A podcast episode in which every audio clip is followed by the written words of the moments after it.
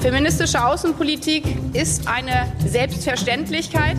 Wer regiert Deutschland? Mit der Waffe an der Schläfe lässt sich nicht verhandeln. Machtwechsel. Wir sind ja nicht in die Regierung eingetreten, um beliebt zu werden. Sie verlieren mittlerweile, Herr Bundeskanzler, den Bezug zur Realität in unserem Land. Machtwechsel. Mit Dagmar Rosenfeld und Robin Alexander.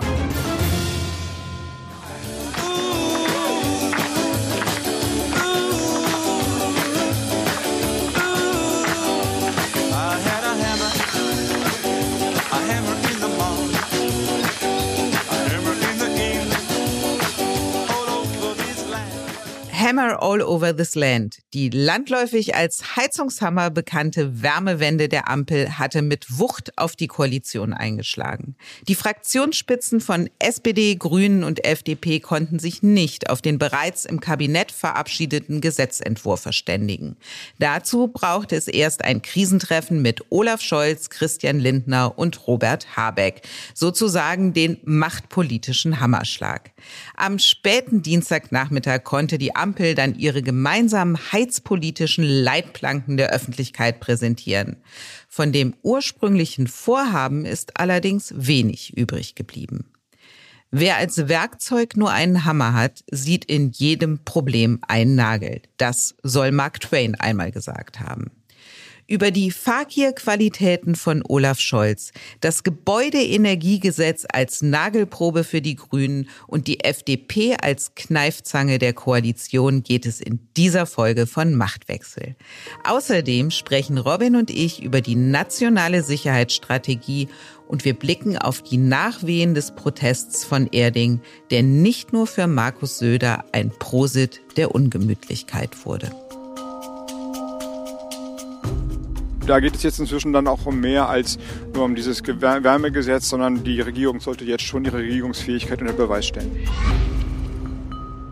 So Robert Habeck am Dienstagmorgen dieser Woche. Er machte nicht nur die Grundsatzfrage der Handlungsfähigkeit der Ampel auf, sondern knüpfte sie auch an eine Einigung beim Gebäudeenergiegesetz. Es klang dramatisch. Ganz anders hörte sich dann der Kanzler an. Im Winter müssen wir unsere Häuser heizen. Und das wird auch anders werden, so Stück für Stück, was die Frage betrifft, wie wir das machen. Deshalb ruckelt es ein bisschen, aber heute hat es sich, glaube ich, zu Ende geruckelt. Das hat Olaf Scholz gesagt, nachdem dann die Einigung stand. Aber das, was sich in den Tagen zuvor abgespielt hat, als Ruckeln, also quasi als eine der üblichen Differenzen in einem Regierungsbündnis zu bezeichnen, das ist schon mehr als gewagt. Denn der Umgang mit dem Gebäudeenergiegesetz ist unüblich gewesen. Dass ein Gesetzentwurf des Fachministers noch vor der ersten Lesung im Bundestag praktisch von den eigenen Koalitionären geschreddert wird, das ist ein beispielloser Vorgang. Robin, auch wenn der Kanzler jetzt demonstrative Gelassenheit zeigt, wie nachhaltig ist die Koalition nach innen und aber auch nach außen beschädigt? Sie ist nach innen und nach außen beschädigt. Wie stark sie außen beschädigt ist, haben wir schon ein bisschen letzte Woche besprochen. Die sind in den Umfragen im Niedergang. Die AfD hat ein Thema gefunden. Das ist ja evident, dass das nicht gut gelaufen ist. Aber auch nach innen, weil es war tatsächlich eine Einigung auf der allerletzten Rille. Und auch immer wieder widersprüchlich. Also ich meine, die hatten ja zwischendurch das Wording, die Bundesregierung hat einem Entwurf, dem zwar eine Partei der Bundesregierung angehört, der FDP nicht wirklich zustimmt. Das macht aber nichts, weil das wird jetzt von den Parlamentariern geklärt. Und die Parlamentarier haben dann seit dem Wochenende schon fast wieder 50 Stunden durchberaten und mussten dann aber wieder die Regierung zu Hilfe rufen. Also dann eilten der Bundeskanzler, der Finanzminister, der Wirtschaftsminister und der Kanzleramtschef ins Parlament und moderierten da wieder den Kompromiss. So, und jetzt wird Hals über Kopf eine Gesetzesvorlage eingebracht, die aber ja gar nicht mehr eigentlich Stand der Debatte ist. Das ist ja noch die alte, mal von Herrn Greichen anfangs geschriebene, auf über 170 Seiten angewachsene Vorlage, die da in erster Lesung beraten wird, mit der festen Verabredung, sie eigentlich anschließend wegzuwerfen und was Neues zu machen. Das ist schon wirklich ein einzigartiger Vorgang. Der Eindruck verfestigt sich doch aber, dass ohne Kanzler gar nichts geht in dieser Koalition. Also wir haben vorige Woche über die Haushaltsaufstellung gesprochen, die Scholz zu seiner Sache gemacht hat. Forderungen der Fachressorts müssen jetzt mit Finanzminister und Kanzler besprochen werden. Und beim Heizgesetz hat es jetzt auch erst den Kanzler am Tisch gebraucht, um zu einer Einigung zu kommen. Für mich sieht das ein bisschen nach betreutem Regieren für die Koalitionspartner aus. Robin, ist das vielleicht die Methode Scholz, einen Konflikt bis zum letzten Moment laufen zu lassen und dann den Kompromissermöglicher und Aufräumer zu geben? Das ist natürlich immer eine Rolle, die schön ist und Scholz hofft auch darauf, erkennbar bei der nächsten Bundestagswahl so in der Rolle des Erwachsenen auf dem Kindergeburtstag dazustehen. In dem Fall weiß ich aber nicht, ob es so geplant war. Glaube eher nicht, weil das lief ja so, da haben sechs Abgeordnete beraten, also zwei von jeder Ampelfraktion. Und die waren sich erstaunlich einig nach übereinstimmenden Berichten, also aus allen drei Camps. Und als diese drei, also Fachpolitiker und stellvertretende Fraktionsvorsitzende zu diesem Fachgebiet, sich einig waren, ging es dann hoch auf die Ebene der Fraktionsvorsitzenden. Und da war der FDP-Fraktionsvorsitzende Christian Dürr sehr, sehr voller Sorge, ob er den gefundenen Kompromiss über seine eigene Fraktion bekommt. Weil er hat ja diese Truppe, die sich da festgebissen hat in diesem Heizungsgesetz, den Herrn Schäffler, den Herrn Kubicki, noch ein paar andere. Also Christian Dürr war wesentlich skeptischer als seine Verhandler. Und er war eigentlich die Hürde, also er hat nicht eingeschlagen. Und nicht, weil er gesagt hat, äh, was sich hier beschlossen hat, das ist alles falsch und ich mag das nicht, sondern weil er den Eindruck vermittelt hat, er wäre sich nicht sicher, dass er es über die eigenen Leute bekommt. Und in dieser Situation sind dann die großen Jungs reingerufen worden, nämlich ja nicht nur der Kanzler, sondern auch Lindner und Habeck. Und in Gegenwart seines eigenen Fraktionschefs hörte sich dann Dürr erst eine längliche Erklärung des Kanzleramtschefs an, interessanterweise, weil der hat ja eigentlich da gar nichts zu suchen. Der koordiniert ja die Regierung und nicht die Fraktion. Und dann, nachdem Wolfgang Schmidt sehr, sehr länglich erklärt hatte, warum man jetzt hier zu Potte kommen müsste, und zwar entlang des gefundenen Kompromisses, sagte Scholz, er wolle jetzt auch noch mal was sagen und fasste dann auch noch mal kurz zusammen, dass er jetzt eine Einigung wolle, die er ja, wenn man genau hingehört hat, auch öfter versprochen hatte in den letzten Wochen. Und daraufhin ist die FDP dann sozusagen beigedreht und hat eingeschlagen und hat die Einigung gemacht, die eigentlich schon vorher durch die Vizes verhandelt war. Wenn wir auf Christian Lindner mal zu sprechen kommen, dessen Rolle in diesem ganzen Hin und Her finde ich schon bemerkenswert. Also Lindner hatte dem ursprünglichen Gesetzentwurf im Kabinett zugestimmt, allerdings mit einer Protokollnotiz. Und da stand, dass er auf die Verbesserung des Gesetzes im Bundestag setze. Anschließend hatte dann sein Ministerium ein Papier verschickt, in dem die Erfolge der FDP gefeiert wurden, die in diesem Gesetzentwurf zu finden sind, was sie da noch reinverhandelt haben. Das aber hat ja die Fraktion anders gesehen und verhindert, dass der Gesetzentwurf überhaupt ins Parlament gekommen ist. Also dorthin, wo das Kabinett inklusive Lindner ihn ja haben wollte und wie es ja auch verfahrensmäßig üblich wäre. In den Tagen der Auseinandersetzung, die es dann zwischen der FDP-Fraktion auf der einen und Grünen und SPD-Fraktion auf der anderen Seite gegeben hat, war von Lindner zu diesem Thema überhaupt nicht zu hören. Und dann tauchte er jetzt bei dem besagten Krisentreffen am Dienstag auf und erklärte doch dann anschließend, er sei nur Zaungast. Robin, schöner kann man doch nicht überspielen, dass sich da seine Partei und Fraktion im Heizungsstreit verselbstständigt haben. Ja, weil auch die ursprüngliche Erzählung, die Protokollerklärung wäre so eine Art äh, Selbstverständlichkeit, weil jedes Gesetz könne so ein bisschen nachgebessert werden. Was jetzt kommt, ist ja wirklich etwas, was sich fundamental von dem alten Greichen Habeck-Entwurf, der ja durch die Bundesregierung, durch das Kabinett gegangen ist, unterscheidet. Also da ist ja keine Nachbesserung im Detail, sondern man hat einfach jetzt was ganz Neues gemacht. So, und damit ist diese Erzählung nicht aufrechtzuerhalten.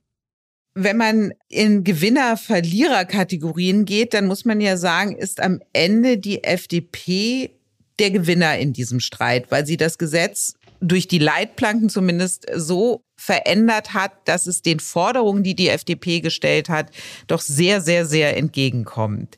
Geht dieser Erfolg dann auch mit Lindner nach Hause? Schon bei deiner Prämisse bin ich mir nicht sicher, ob das neue Gesetz so ist, wie die FDP das ursprünglich haben wollte. Die eigentliche Innovation jetzt in dieser letzten Schleife der Verhandlung ist ja, dass man dieses Gebäudeenergiegesetz koppelt an ein anderes Gesetz, nämlich an ein Gesetz zur kommunalen Wärmeplanung. Also das eine kann es jetzt nicht ohne das andere geben. So. Und wenn man Habeck fragt, warum habt ihr das nicht von Anfang an gemacht? Dann sagen einem Habecks Leute, dazu war die FDP gar nicht bereit. Also die FDP wollte gar nicht alle Kommunen zu dieser Wärmeplanung zwingen und hätte das jetzt erst zugestanden, um dieses sozusagen in den Brunnen gefallene Kind der Ampel wieder aus selbigem herauszuziehen. Naja, aber da gehört doch die andere Geschichte auch dazu. Habeck hat immer erklärt, dass man unter Zeitdruck stehe, dass man jetzt handeln müsse, nachdem der Verkehrssektor quasi erstmal ausgenommen war, in irgendeiner Form sich den Klimazielen anzunähern, hing alles im Gebäudebereich. Und er wollte da wirklich was erreichen und hat immer gesagt, Zeit ist ein ganz wichtiger Faktor und wir müssen es jetzt anfangen, damit überhaupt es noch gelingen kann, die Klimaziele einhalten zu können. Und da ist ja das Problem bei dem Fernwärmenetz, das gibt es quasi noch gar nicht deutschlandweit, Robin. Na, es, es, also es wird jetzt sehr technisch, aber eigentlich auch politisch interessant. Du hast völlig recht. Eigentlich hätte man es von Anfang an so machen sollen. Erst eine kommunale Wärmeplanung oder auch eine andere Wärmeplanung und dann sozusagen ein Gebäudeenergiegesetz. So haben es auch die Skandinavier gemacht, ja. Und das Argument von Habeck-Reichen war immer, das hat die große Koalition vertrottelt und liegen gelassen und deshalb müssen wir jetzt in die Puschen kommen und jetzt ziehen wir einfach hart durch mit unserem Gebäudeenergiegesetz und den Wärmepumpen. Genau, und insofern ist doch die Erzählung, wir hätten ja auch gerne erst ein Fernwärmegesetz gemacht und danach das mit den Gebäuden, ist doch auch eine mehr, die die Grünen da verbreiten. Mag ja sein, aber der große Aufschrei der FDP war doch nicht, bitte wartet auf die staatliche Planung.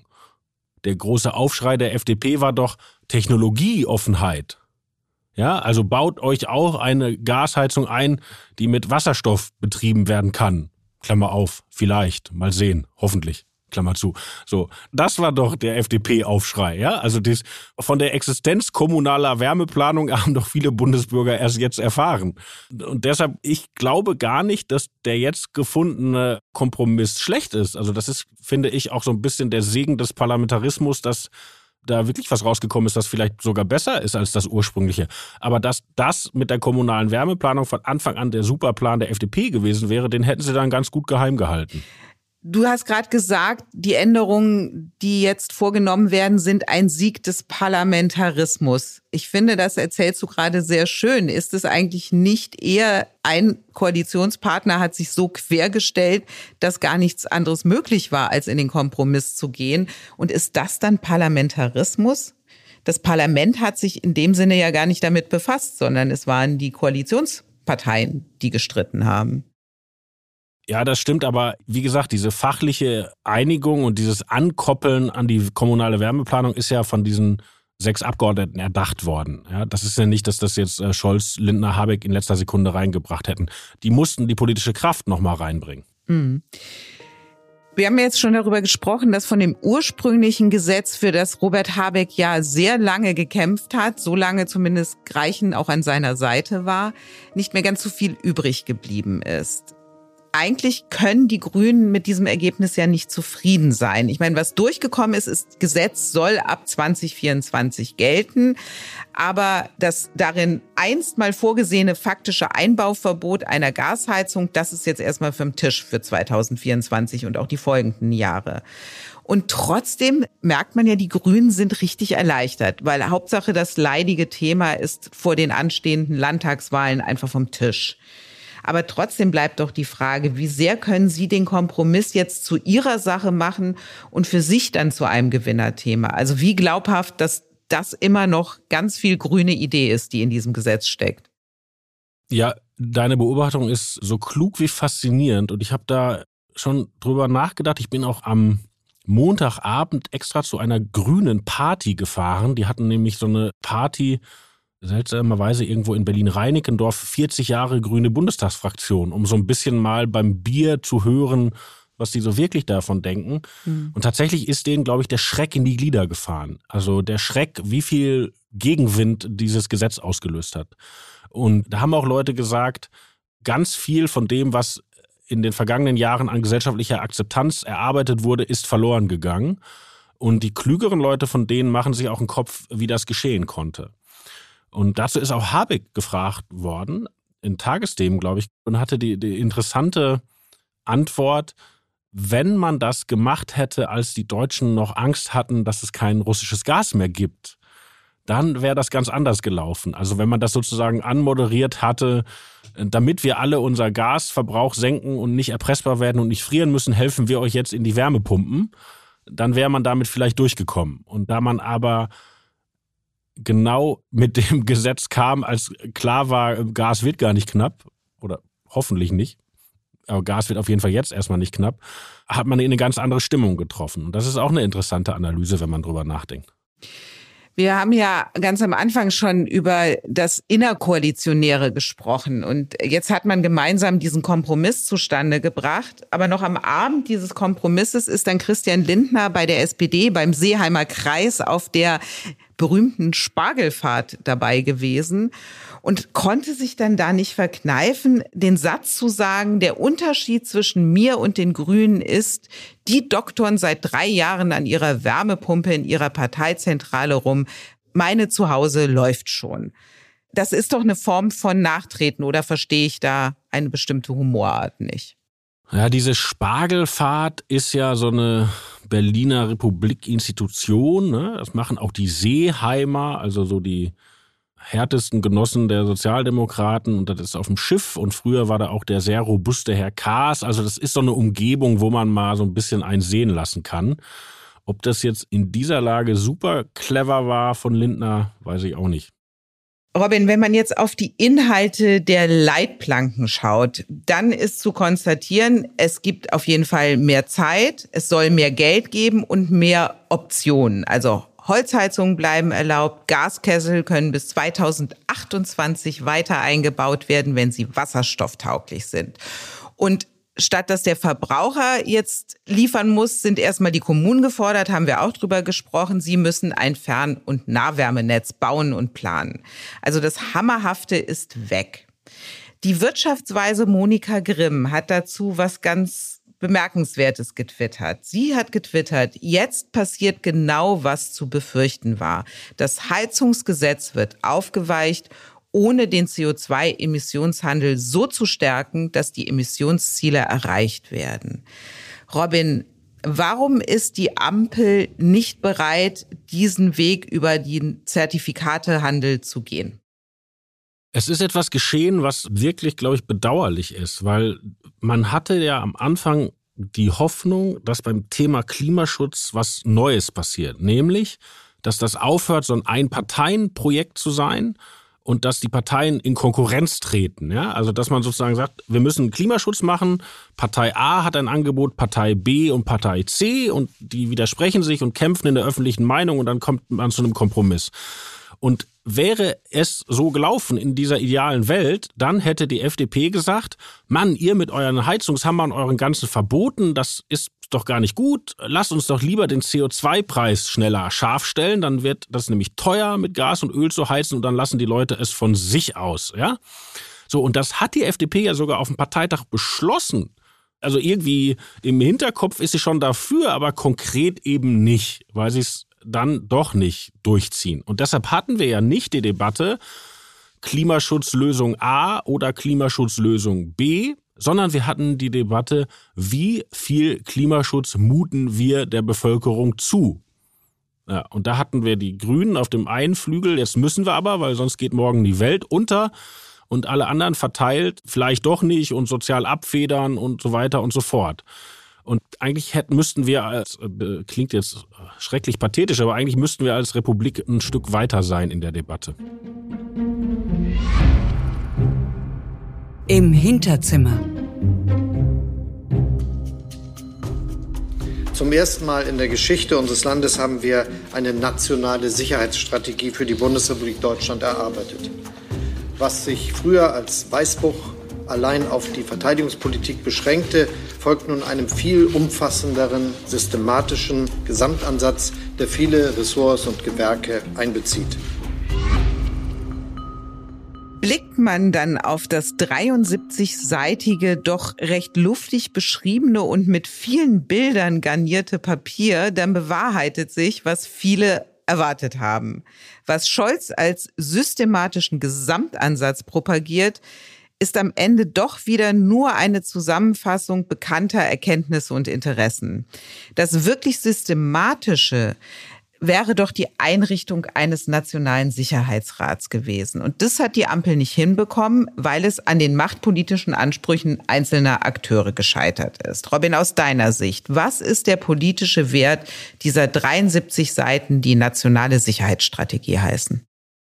Also ich war auch enttäuscht genau wie du, genau wie alle anderen, weil das ist eine Sammlung von Sätzen, die, also das ist alles so, da kann man noch nicht mal Nein zu sagen. Unser Jungredakteur Gregor Schwung kam auf die ebenso naheliegende wie gute Idee, mal ein Suchwort einzugeben bei dieser nationalen Sicherheitsstrategie, nämlich das Wort Taiwan. Ich meine, alle machen sich einen Kopf, was passiert im möglichen China-Taiwan-Konflikt. Und Taiwan hat in diesen 73 Seiten null Treffer. Null.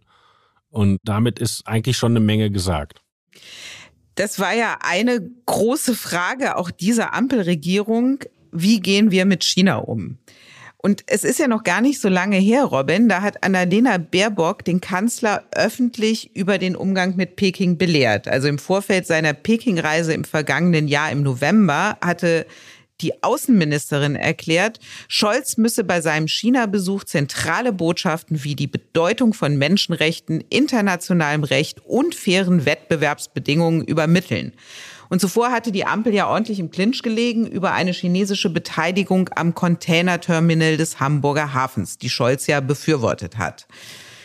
Robin, dass da jetzt so gar nichts zu Taiwan drin steht, aber auch nur Allgemeinplätze zum Umgang mit China, wie wir sie seit Wochen hören. Heißt das, es gibt keine gemeinsame Strategie im Umgang mit China? Doch, aber die wird noch nicht verraten.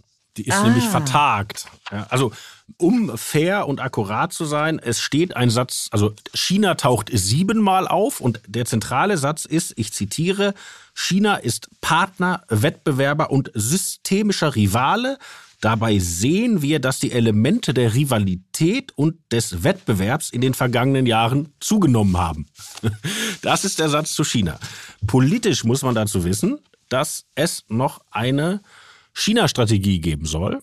Die ist aber noch nicht fertig, weil vorher gibt es nächste Woche deutsch-chinesische Regierungskonsultation. Also, bevor man verrät, welche Strategie man im Umgang mit China hat, trifft man sich erstmal mit denen.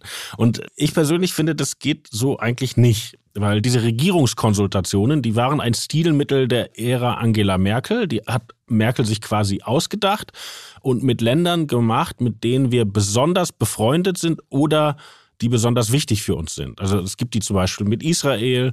Mit den Amerikanern gibt es sie übrigens nicht, weil die da immer keine Lust drauf hatten. Und das läuft so, dass Großteile der Kabinette anreisen und Projekte aufgesetzt werden, die beispielsweise beide Arbeitsminister oder beide Justizminister miteinander machen und man sich dann im nächsten Jahr wieder trifft und guckt, wie ist man da weitergekommen. Und jetzt ist doch die Frage, will man diese Art der Zusammenarbeit mit der chinesischen Regierung, die ein Organ der chinesischen KP ist, die sich weiter ins Autoritäre und in die Ein-Mann-Herrschaft entwickelt. Will man das oder will man nicht? Ich gebe gar nicht die Antwort. Ich bin da gar nicht so ein Falke. Ich gebe nicht die Antwort vor. Aber die Frage sollte eine Regierung ja schon gestellt haben. Und sich erst mit den Leuten hier zu treffen und dann eine Woche später zu sagen, jetzt verraten wir der Öffentlichkeit auch, was unsere Strategie ist, ich weiß nicht. Ich weiß nicht, habe ich bei dem Papier einige Male gedacht. Da heißt es dann zum Beispiel drin, ich habe mir auch ein paar schöne Sätze rausgesucht, man werde im mehrjährigen Durchschnitt unseren zwei Prozent Bruttoinlandsproduktbeitrag zu den NATO-Fähigkeitszielen erbringen. Und gleichzeitig werde man Investitionen in den Schutz kritischer Infrastruktur Cyberfähigkeiten, eine handlungsfähige Diplomatie, den Bevölkerungsschutz, die Stabilisierung unserer Partner sowie eine engagierte humanitäre Hilfe und Entwicklungszusammenarbeit stärken. Wie das konkret gehen soll und vor allem, wie das finanziell unterfüttert werden soll, davon steht da nichts drin. Und was wir wissen ist, dass die Ressorts alle sparen müssen, bis auf das Verteidigungsministerium. Aber auch das bekommt ja von den geforderten 10 Milliarden Euro mehr voraussichtlich nur 1,7 Milliarden Euro zur Deckung der Personalkosten. Also auch da viele Wolken. Ich finde, das ist etwas, das sollte ja eine Art Gesellenstück von Annalena Baerbock werden. Ja, also dass es so etwas überhaupt gibt, ist ein Einfall aus den Koalitionsverhandlungen. Vorher gab es das sogenannte Weißbuch, das ist so ungefähr alle zehn Jahre mal veröffentlicht worden. Ich glaube, das letzte Mal 2016, ne? Ja, und das hat das Verteidigungsministerium geschrieben und das Auswärtige Amt hat zugearbeitet. Und Frau Baerbock hatte halt die Idee, sie führt die Feder, aber sie nimmt alle mit. Also auch Klimaschutz als Sicherheitsaufgabe, auch soziale Dinge und selbstverständlich Frauen und alle Ressorts. Und der Begriff war integrierte Sicherheit. So, und selbst die Bundesländer, weil die machen den Katastrophenschutz. Und davon ist echt verdammt wenig geblieben. Also einer unserer Kollegen hat mit einer Innenministerin aus den Ländern gefrühstückt und die hatte das Ding noch nicht, als es vorgestellt wurde. Also das ist gar nicht die nationale Sicherheitsstrategie, sondern wenn überhaupt, ist es die Sicherheitsstrategie der Bundesregierung. Und dann auch, wo ist die große Reform? Du hast schon angesprochen, nationaler Sicherheitsrat. Ja, also dass man sagt, man macht ein Gremium, wo mal besprochen wird, was passiert eigentlich gerade in der Welt, was bedeutet das für uns. Das eben nicht mal passieren kann, die außenpolitischen Berater der Bundeskanzlerin warnen vor einer neuen russischen Aggression nach dem Überfall auf der Krim, aber im Wirtschaftsministerium werden trotzdem Gasspeicher verkauft. Und wer sich dann durchsetzt, wird so auf der parlamentarischen Ebene zwischen SPD und Union ausgeschossen. Sondern dass es da einen strukturierten Prozess gibt, steht nicht drin, ist nicht erfolgt. Dann auch, was Frau Baerbock wollte, was ja noch im Koalitionsvertrag steht, die Entwicklungszusammenarbeit so zu stärken. Im Koalitionsvertrag steht, jeder Euro für die Bundeswehr muss ein Euro sein für die Entwicklungshilfe. Man muss gar kein Fan davon sein, ist aber auch sehr diskret beerdigt worden. Steht nichts von drin, ja. Und, und, und. Und ich fand auch heute bei der Vorstellung es fast ein bisschen dreist, wie sie über auch konkrete Fragen wegtextet. Da fragt der Kollege Fischer von der Deutschen Presseagentur die extrem berechtigte Frage, wer soll eigentlich künftig über Waffenexporte entscheiden? Wenn wir Waffenexporte zum Beispiel nach Indien neu bewerten wollen. Bisher war es ja so, da entschied das Wirtschaftsministerium, also jetzt das Klimaschutzministerium, also ein Staatssekretär von Herrn Habeck. Ja, soll das so bleiben? Total berechtigte Frage. Antwort Baerbock, die Welt ist nicht schwarz und weiß, sondern komplex und, und so weiter. Und wir wissen es einfach nicht. Und es macht es noch komplexer, dass man gleichzeitig ja auch eine Vereinheitlichung auf europäischer Ebene haben möchte, was Waffenlieferungen angeht. Also es ist alles sehr durcheinander. Ja, ich glaube, ich kenne den Plan der Bundesregierung, nur er steht nicht in dieser Strategie drin. Also da muss ich sagen, ich glaube, das war an diesem Mittwoch nicht der Tag von Annalena Baerbock. Die Erkenntnis der Woche.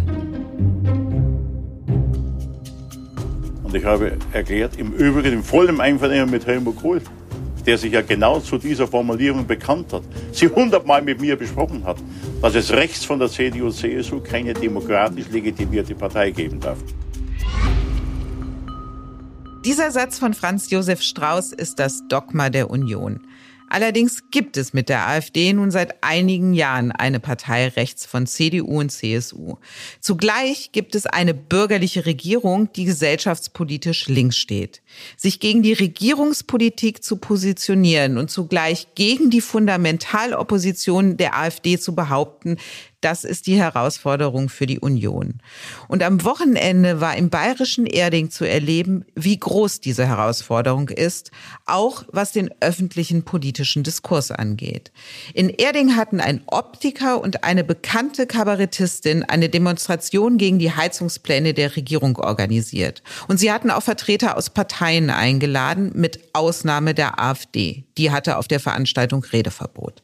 Und als Markus Söder dann in Erding auf die Bühne Bühne trat und gegen die Regierungspolitik wetterte, wurde er ausgebuht. Und zwar von den Leuten, die eigentlich klassische CSU-Klientel sind.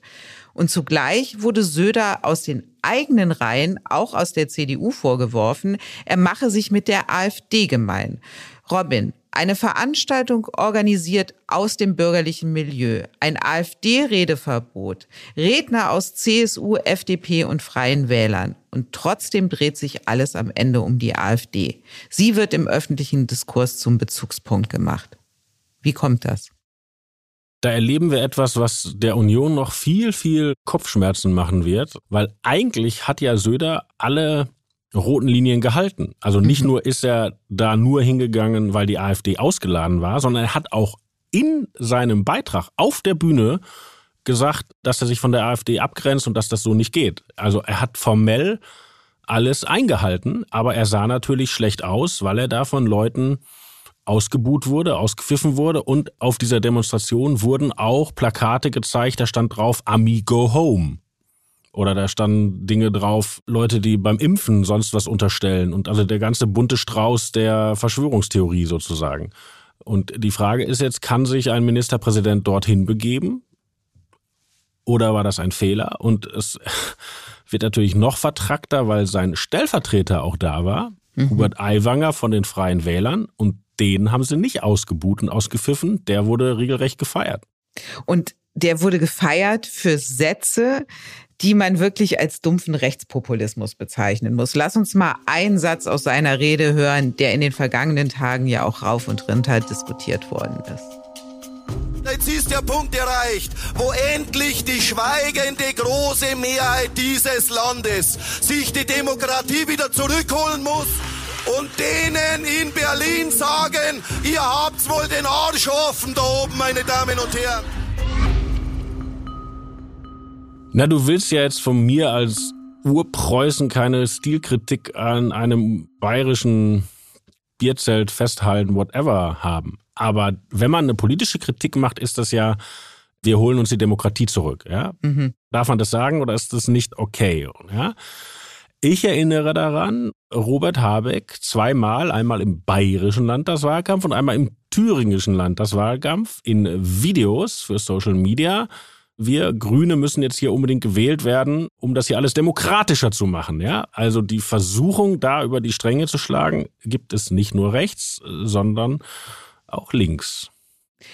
Robert Habeck hat sich aber entschuldigt, so viel ich weiß, für diese Aussagen.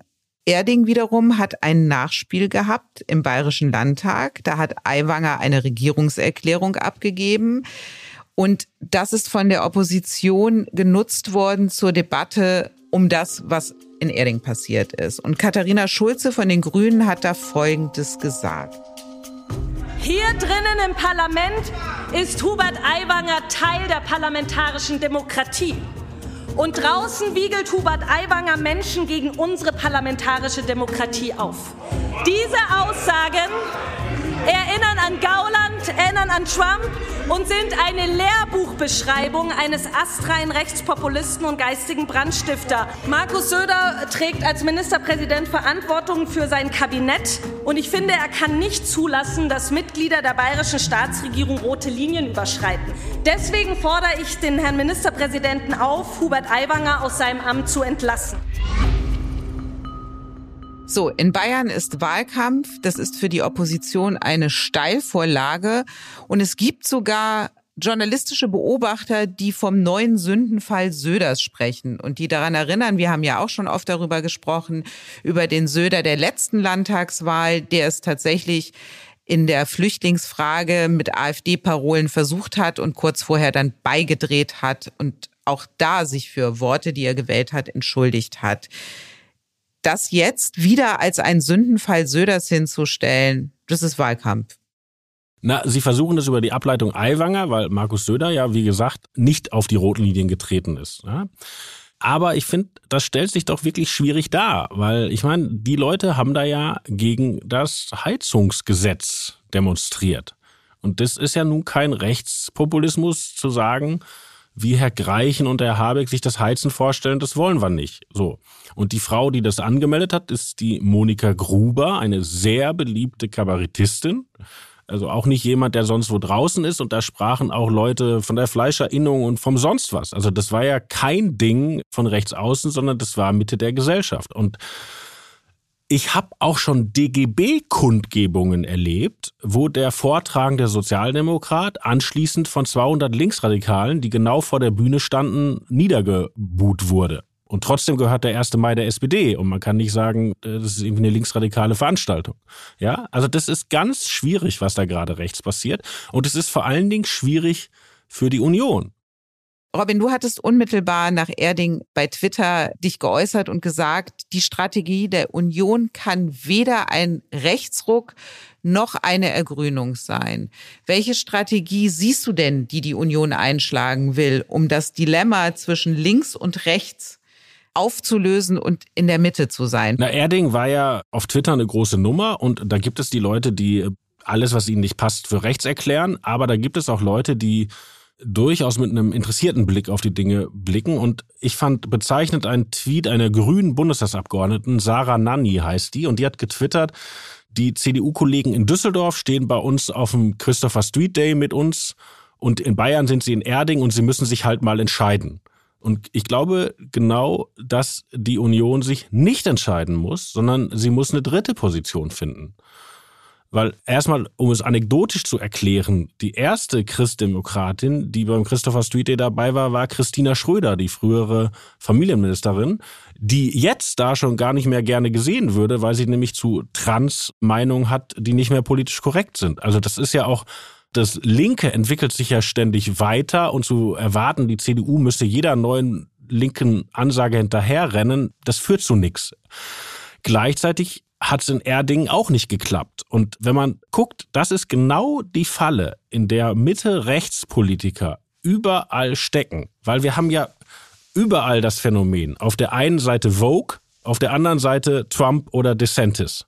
Auf der einen Seite war in Großbritannien Corbyn, auf der anderen Seite war Boris Johnson. Oder in, in Frankreich ganz krass Macron oder Le Pen. Da ist ja gar kein Mitte-Rechts mehr, ist verschwunden. Und das geht durch Europa durch. Und der Politikwissenschaftler Thomas Bierbricher hat ein kluges Buch darüber geschrieben, wo er das ganz sorgfältig aufschreibt und der analysiert eine liberal-autoritäre Komplementärbedrohung von Mitte-Rechtsparteien. Und in dieser Zangenbedrohung steckt die CDU gerade. Und das Einzige, was ihnen helfen kann, sind durchdachte eigene Position. Und sie wird ja am Wochenende über ihr Grundsatzprogramm sprechen und wir, Robin, werden nächste Woche über die CDU sprechen, da bin ich mir ziemlich sicher. Und bis dahin gilt wie immer eine gute Tradition. Robin, du hast das letzte Wort. Auf Wiederhören.